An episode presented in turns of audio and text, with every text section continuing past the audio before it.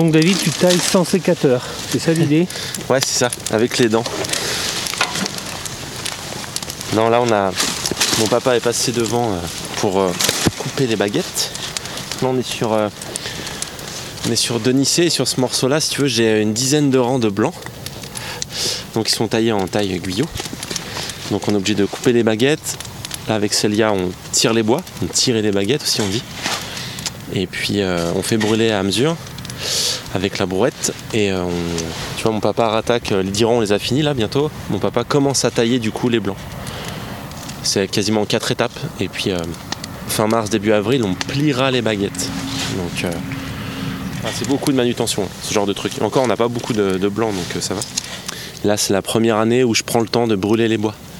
Où je suis pas en retard pour travailler le sol. J'ai pu en faire un peu, tu vois, en octobre, novembre et jusqu'à début décembre, avant les grosses gelées là. En même temps de faire les primeurs, on a réussi à faire ça. Et puis euh, là, je prends le temps de brûler les bois. Voilà, comme ça, euh, quand je travaille le sol, euh, ça m'évite de louer un truc pour broyer. Quand je travaille le sol où je passe les griffes, il n'y a rien qui se prend dedans. voilà. Et sur, pas sur ce morceau-là, mais en haut, on a eu un peu d'oïdium aussi. Donc ça permet d'assainir, pas laisser le bois traîner malade quoi. Voilà. Le pourquoi du comment. Et après, même principe pour les rouges, sauf que c'est une autre taille. Il y aura juste à mettre les bois dans la brouette quoi. Ça me permet de démarrer le feu comme ça.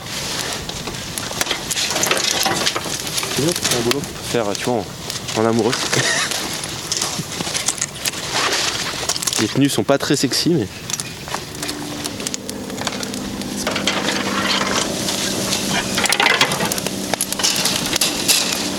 En plus, c'est du bol, il fait beau aujourd'hui. Parce qu'on est habillé en Inuit, ça fait deux jours qu'on est en plein vent. euh, euh, grésil. euh, En fait, j'ai bien choisi mon jour, moi, parce qu'il fait beau. A la radio? ouais, évidemment. non, mais euh, moi, j'aime bien ce qu'on fait parce que si jamais t'es un peu énervé, tu te. Bah, tu t'énerves pas sur la vigne, mais sur ce qu'Armand vient de couper, tu tires dessus, ça fait un bien fou. Les gens vont croire qu'on s'est engueulé avant. quoi. Non, moi, je suis, je suis quelqu'un d'un peu impulsif, alors je peux me passionner sur des sujets parfois où on peut se calmer, mais euh, non, c'est pas engueuler avec David. C'est arrivé une époque. Oui, mais alors maintenant, c'est fini. hein. Je pense qu'on s'engueulera plus jamais de notre vie. Non, Non. Non, bah forcément, euh, de temps en temps on se frite, on est tout le temps ensemble. Attention en taillant. on peut- Travailler la souplesse. Bah,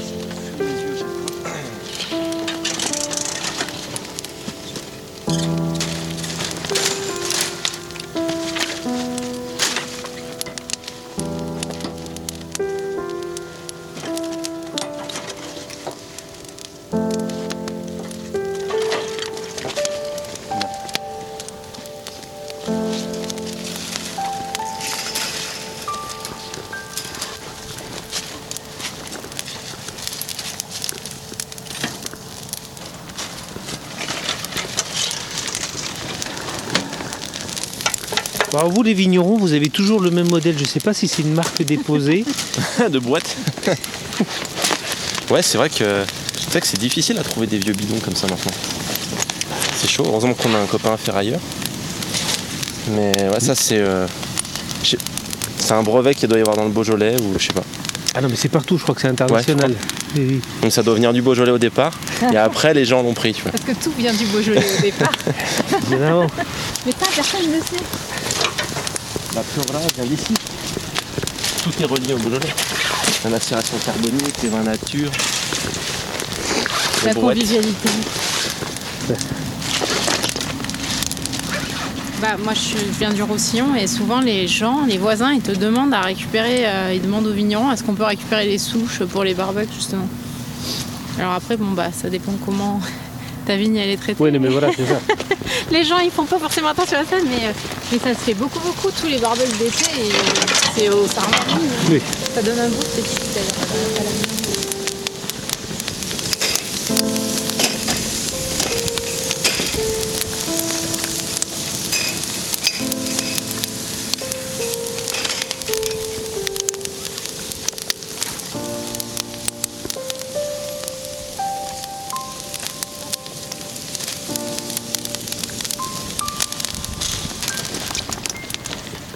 Après, je pourrais effectivement le broyer, hein, comme on disait tout à l'heure.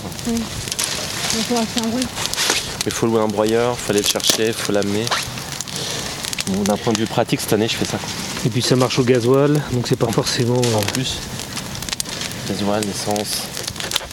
Voilà, c'est moins. T'as fait des tas déjà ou tu les as mis. euh, Maintenant, comme ça Disons, en Faut redescendant. En redescendant, je le prends ou je continue les rouges euh. Mais je vais redescendre euh, au camion, on boit un café et puis euh, je continuerai les rouges. Tu veux un café ou pas? Tu redescends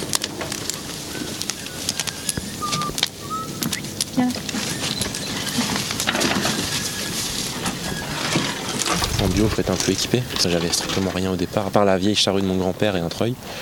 Mais Un ça passe pas partout, un béné. C'est pas adaptable partout, ça marchait pas de partout, il y a eu de la casse, mais faut le temps de gérer. Et de s'adapter. Mais là, du coup, ouais, ça peut être cool. euh, La parcelle euh, qui est très en pente là de mon grand-père, là, on va la euh, dégraver.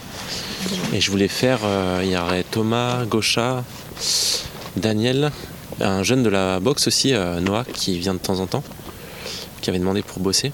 Et et on ferait une grosse session pioche. ça peut, tu vois, ça peut être un samedi matin. En général, on fait des demi-journées parce que taper une journée, c'est dur. Et puis c'est des terrains vachement granitiques, donc euh, c'est un peu galère. C'est d'amener euh, la matière organique de chez Yvette. Vous voulez le café?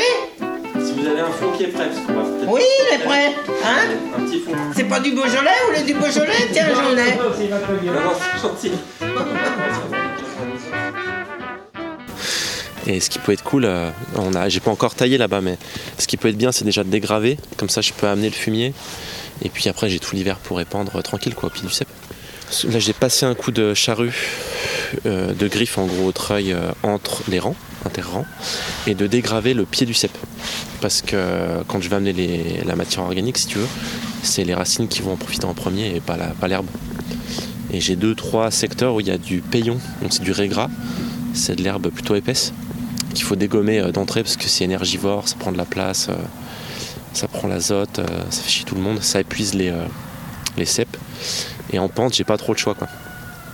Et l'intercept que j'ai acheté en mécanique, la vieille vigne est tellement vieille que je peux pas passer le guidon, donc je peux passer que les petites griffes et après corvée de pioche. On va refaire un essai à moulin avant aussi, euh, fin février je pense. Il me faudrait quasiment, en fait ça me hante les nuits, mais ça me fait quasiment un matériel, une technique par secteur. Si vraiment je veux être perfectionniste. Donc, euh, mais c'est tout nouveau quoi. Je voudrais qu'on perde moins de temps à couper de l'herbe l'été. Donc j'ai racheté un enjambeur. Euh, J'ai le chenillard euh, du coup depuis l'année dernière là. On peut adapter plein de choses dessus. Tu te dis putain ça, ça pourrait me libérer telle parcelle, ça peut me libérer tel truc, tel secteur. Mais bon, c'est un coût. Donc il faut vendre du vin. En même temps, il faut tailler, il faut enchaîner. euh. C'est riche, enfin, je trouve ça top quoi. Parce qu'en plus, ça m'encourage à, faire du bon boulot. Donc euh, tu vois, être content à un moment dans l'année déjà d'être un peu à jour, ça va me changer. que d'être tout le temps dans l'urgence à rattraper des retards. Et puis, euh, c'est bon pour le mental aussi. Quand tu sais qu'il y a un, un secteur qui est fini, comme dans n'importe quel boulot, je pense qu'on sait que tu as fini tel dossier. Tu peux dormir tranquille, t'es pas tout le temps en train d'y repenser en disant merde, ça j'ai pas fait, ça j'ai pas fait. Faut que j'anticipe, faut que je fasse ça. Puis là, t'es en lutte contre le végétal, euh, c'est du jujitsu hein, avec l'herbe, donc euh, il faut qu'on s'adapte.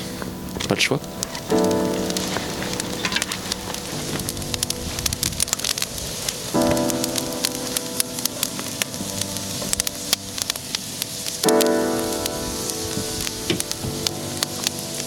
Ton papa s'arrête jamais. Pas quand il dort. pense, il rêve souvent de vendanges, non Il fois, rêve qu'il fait les vendanges.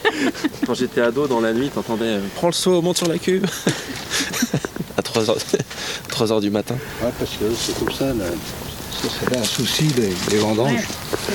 Ah, puis c'est ta vie. quoi. Après, on rêve des fois parce qu'il y a eu des, des moments où, où ça allait pas bien. Quoi. Quand vous vous levez le matin, que les gens ils disent on va partir, on tient pas. Faut renouveler l'équipe. Encore à l'époque, ça allait pas mal parce qu'il y avait au moins 300 vendangeurs à Villefranche qui attendaient à la gare. Donc on allait, on remplissait une voiture. Puis après, il y a la vinification. Il y a aussi le souci de ramasser à point. Bonne maturité, euh, bonne acidité, bonne maturité. Et ça, ça travaille beaucoup le vigneron. Donc on rêve souvent, on dit, dans mes rêves, je dis, euh, je ramasse, mais c'est pas mûr. Qu'est-ce que je fais ramasser? Sais pas. Des trucs de dingue. Après, quand on se réveille, on est content. Puis il y a là aussi la, la propreté du, du cuvage. On dit tiens, on met dans des cuves, elles sont pas propres. euh. C'est tout, tout des trucs euh, qui reviennent quand même. Et je pense qu'il n'y a pas que moi, hein, c'est, tous les vignerons. hein, Enfin, tous les vignerons qui voulaient faire du bon boulot, c'est comme ça. hein. On avait tous une appréhension d'attaquer le jour où c'était le, le meilleur. Si on vendange trop vite, c'est pas mûr. Si on vendange trop tard, après, c'est- Mais enfin, il vaut peut-être mieux vendanger plus tard que trop vite. En fait, on commence à souffler quand tout est rentré, quoi. Ouais. C'est ça. Et puis encore, après, il y a la vinification, faut pas se rater. Après, il y a les malots, il y a, il y a tout un tas de choses, quoi. Il faut, faut être né là-dedans.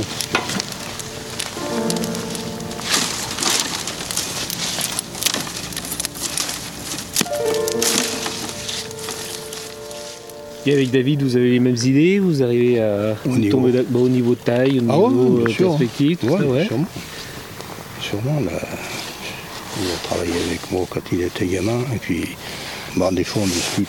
Non, non, mais sur la taille, on est, on est sûrement d'accord. Puis sur beaucoup de choses, hein. sur beaucoup de choses, heureusement. S'il fallait faire la guerre. Non, non, la question de ça, c'est pas. Il n'y a aucun problème, ni dans, dans le travail du sol, tout ça. Moi, je l'ai fait. euh, quand j'étais jeune, chez mon père, on travaillait le, on travaillait le sol. hein. On travaillait, mais il y avait plus de main-d'œuvre. C'est-à-dire que, comme là, tout à l'heure, il parlait de dégraver, c'était pendant un mois et demi, on faisait que ça. Toutes les jeunes vignes, on butaille, après on dégravait, on commençait pas à tailler tant que c'était pas terminé.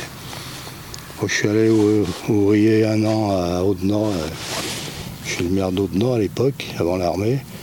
Ben, on dégravait toutes les vignes passait la pioche autour du cep à toutes les lignes. Et après, bah, il passait le- des cavailles au nord et on entre les ceps, on retirait toute la terre au milieu. et c'était tous les vignerons faisaient ce- cette pratique. Hein. C'était pas un seul vigneron. Aujourd'hui, la pioche, plus personne ne la prend. On parle de pioche pour dégraver, pour suivre les trois plantes d'herbe. Mais la, la pioche avant, c'était tous les rangs. C'était un boulot pendant un mois et demi. Quoi. On commençait dès qu'on avait fini la taille au mois de mars. Puis ensuite, euh, bah, jusqu'à ce que la vigne pousse début mai. On faisait le piochage. Et ensuite, minage. Donc on, repassait la charrue pour égaliser la butte qu'on avait fait. On avait fait un dôme comme ça. Donc on repassait la charrue pour égaliser. Puis déjà pour traiter dans les pentes, comme on traitait par travers. Donc il fallait que ça soit plat, sinon bah, on ne pouvait pas se tenir. Puis après les rocles, donc les griffes, et ensuite une fois ou deux les rocles. Donc toujours la charrue, à, ça de terre quoi, pour enlever l'herbe. Et après la binette entre les ceps.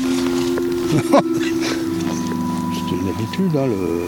Je sais que les premiers jours, quand on commençait la pioche, pendant deux jours, euh, on y craignait. hein.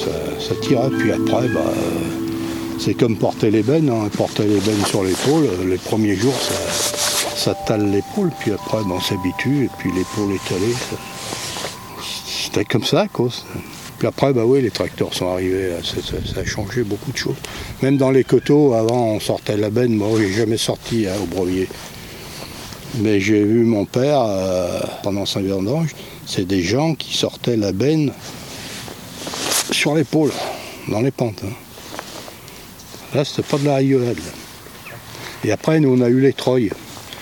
Donc après, on a fait des luges, on sortait avec le câble. On descendait le treuil, on tirait une benne, des fois on mettait deux bennes dessus et on remontait. Donc là, c'était déjà plus, la même chose. Et sur le plat, euh, au jeu d'avant l'armée, là, à Haute-Noge, on, y sortait, mais c'était plat là-bas. On sortait tout à à l'épaule. S'il y avait trop, on les sortait, on les posait sur le char, il y en a un qui, qui allait vider. Et c'était des bennes de combien de kilos Bien 100 kilos. Plus même, parce que il y avait un, un propriétaire, il trouvait qu'elles étaient pas assez lourdes, pas trop. Alors, euh, il disait tosse, tosse, tosse, c'est ça qu'il faisait. Il a pesé la benne, elle faisait 118 kilos. Et en plus, il voulait qu'on les sorte directement au cuvier, dans la pente d'eau de Nol. Ah, mais les, les- gens, ils étaient costauds, mais bon, il y a des, des choses qu'on n'acceptait pas non plus. Mais 100 kilos, sûr, hein, une benne 100 kilos, c'était normal. Une benne de 100 kilos, euh, bah, on la prenait à deux, il y en avait un qui était devant, un derrière, puis il fallait bien savoir croiser le pas. Comme les chevaux.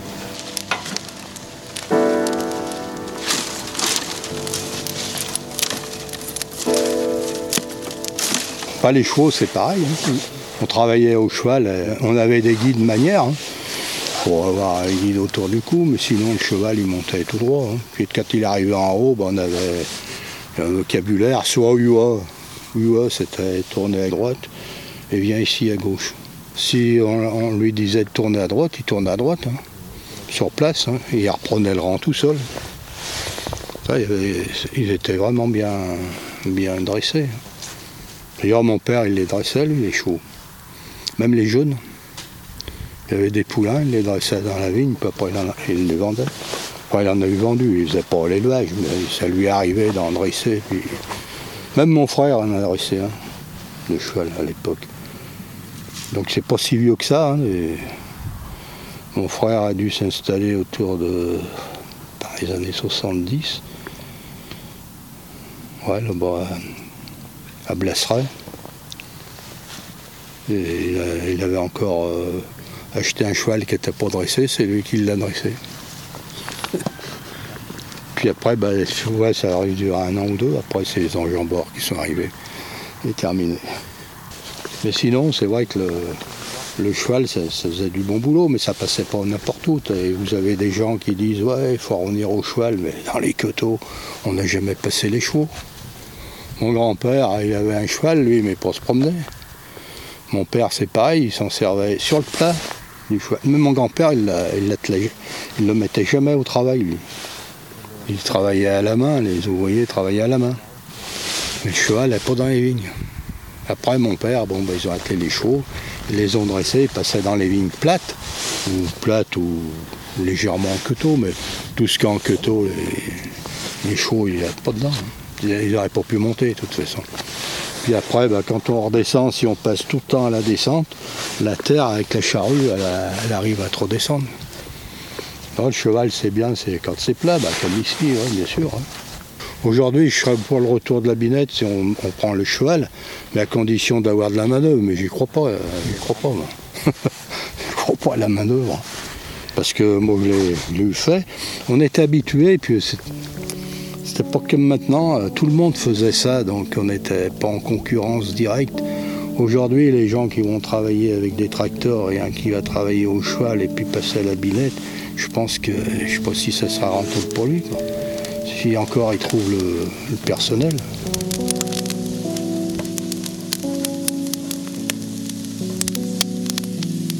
Aujourd'hui, je pense que celui-là qui veut faire avec un cheval et puis travailler le, sol à la main, il ne faudra pas trop grand. euh.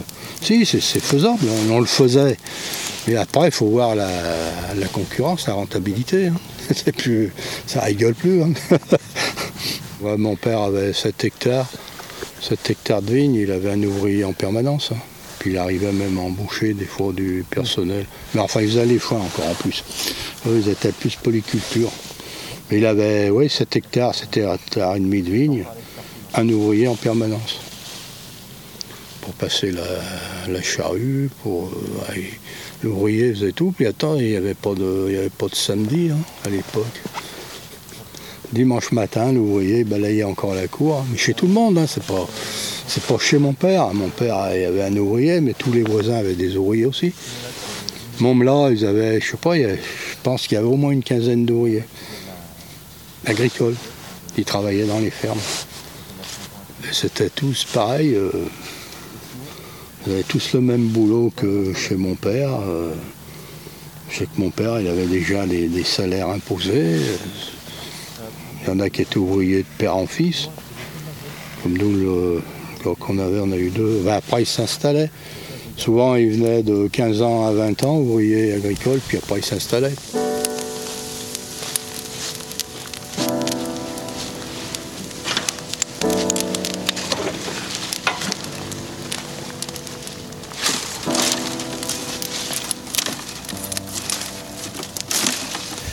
David a bien. Il il est en selle là, il est, euh, il est bien. Il est en place là. Ouais, maintenant, ça y est, c'est Hein parti. Je pense que ça va aller maintenant. Il fait du bon boulot, non? Fait du bon boulot, ouais, ouais, mais surtout des belles ventes. Mais dans les ventes, ils accrochent bien. Je pense, j'espère que ça va durer. Oh. Parce que le, le boulot, là, enfin pour moi, c'est de la, c'est de la rigolade. Je veux dire, c'est pas, c'est important le boulot, mais c'est facile à faire. Je veux dire, vendre du vin, c'est autre chose. Vendre du vin, c'est ce qu'il y a de plus terrible. Moi, je vois, quand j'étais vigneron, nous, bah, c'est surtout ma femme qui s'en occupait. Ça allait déjà mieux pour, pour vendre, mais c'était, c'était pas mon, mon truc à moi. J'aimais pas trop. euh, il aurait fallu, pourtant, euh, on aurait pu vendre plus en détail. Vois euh, David, maintenant, avec, leur- avec Internet, tout ça, il se débrouille bien. C'est, le principal pour lui. Après, euh, bon, je ne pas être là, je ne suis pas éternel. Mais tant qu'on est là pour, pour, pour donner la main, pour aider, pour rattraper le boulot dans les vignes, c'est zéro, ça. Pour, pour les fêtes, on a des gens qui sont venus avant les fêtes, là. Des gens, ça fait une vingtaine d'années qui habitent à côté de nous, en face, à combien, à 200 mètres à Val d'Oiseau. On ne les connaissait même pas parce que vous savez, maintenant, en campagne, c'est ça, être comme en ville, hein, les gens, ils viennent. On ne connaît personne. Ils sont venus, nous ont vu travailler dans les vignes, la charrue. Ils sont venus à cause de ça. De, ah, on passer la charrue, je ne sais pas si je vous ai expliqué. Ils sont venus acheter du vin, à cause de. qu'ils nous ont vu travailler dans le- les sols, quoi.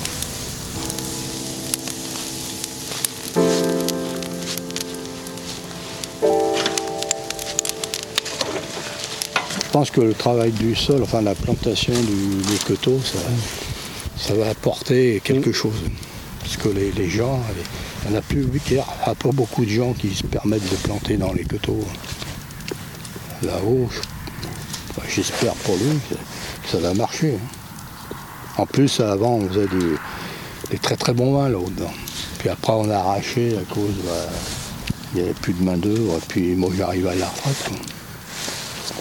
On avait eu un problème aussi de, bah, rentabilité, quoi, c'est tout. Parce qu'on ne vendait plus de vin quoi, dans- en bouteille. Puis même, il y avait une telle concurrence à l'époque en bouteille. Je pense qu'ils les sauvent en ce moment, c'est qu'ils sont bio. Et qu'ils seraient en, en mode de culture euh, traditionnelle. Je ne sais pas si ça marcherait comme ça. Pas sûr. Je pense qu'il a pris la bonne décision. Parce que en conventionnel, il y en a qui patinent. hein. Maintenant, on va voir. Dans les coteaux, là, ce qu'il va planter, je pense que ce sera bon. Ce sera très bon. Les, les greneurs qu'il met, là, euh, je pense que ce sera des cuvées d'avenir. Parce qu'il n'y a pas beaucoup de concurrence pour le moment avec ça. Les greneurs, je pense pas qu'il y en ait dans le Beaujolais en ce moment. Et là, comme qualité, c'est bon, hein, le, le, greneur. Je pense que ça marchera.